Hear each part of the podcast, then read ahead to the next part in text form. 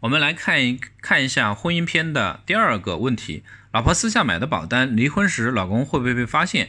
我们还是来先看一个实际的案例。阿南结婚五年了，目前呢正在跟老婆闹离婚，他来咨询律师，然后呢就跟律师讲，对于他老婆名下的财产情况呢，他不太清楚，所以呢他想去法院起诉离婚。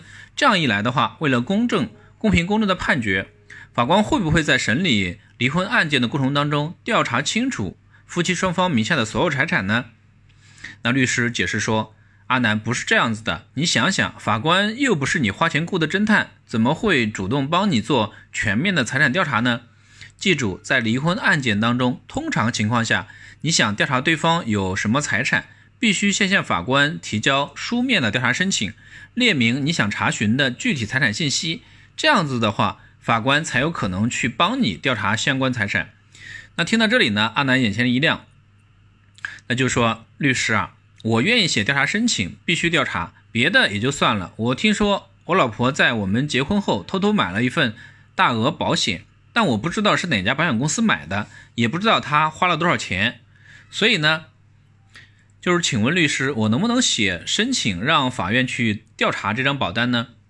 那律师的回答是：如果说你起诉离婚，那么你当然有权利向法院申请调查保单，但是呢，法官去调查前。前提是你必须提供这张保单的基本信息，比如说它属于哪家保险公司，保单号是多少。如果说你无法提供保单的基本信息，那就别指望法官帮你调查。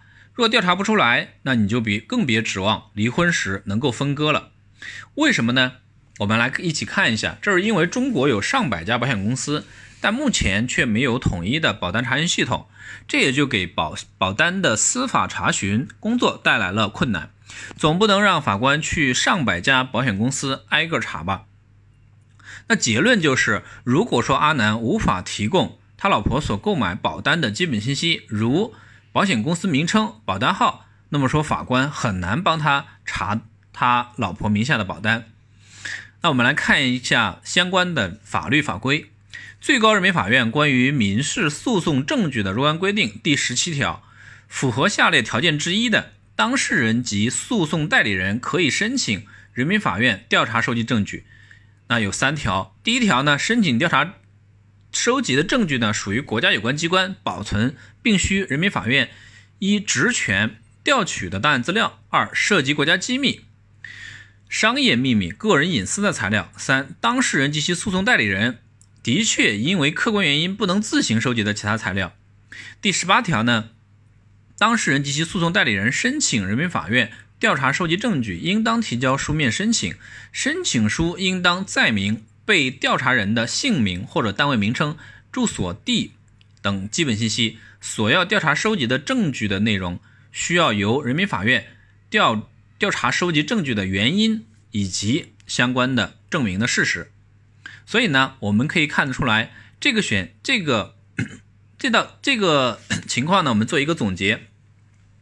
问题呢是，老婆私下买的保险，离婚的时候呢，老公会不会发现？那如果说老公不知道老婆有保单，法官不主动调查双方的全部信息，当然不会分分割。如果说老公知道老婆有保单，但是呢不知道保单的具体信息，法官呢是拒绝调查保单的，这个时候呢不分割。但如果说老公知道老婆的保单的具体信息，那么说法官查询到相关保单。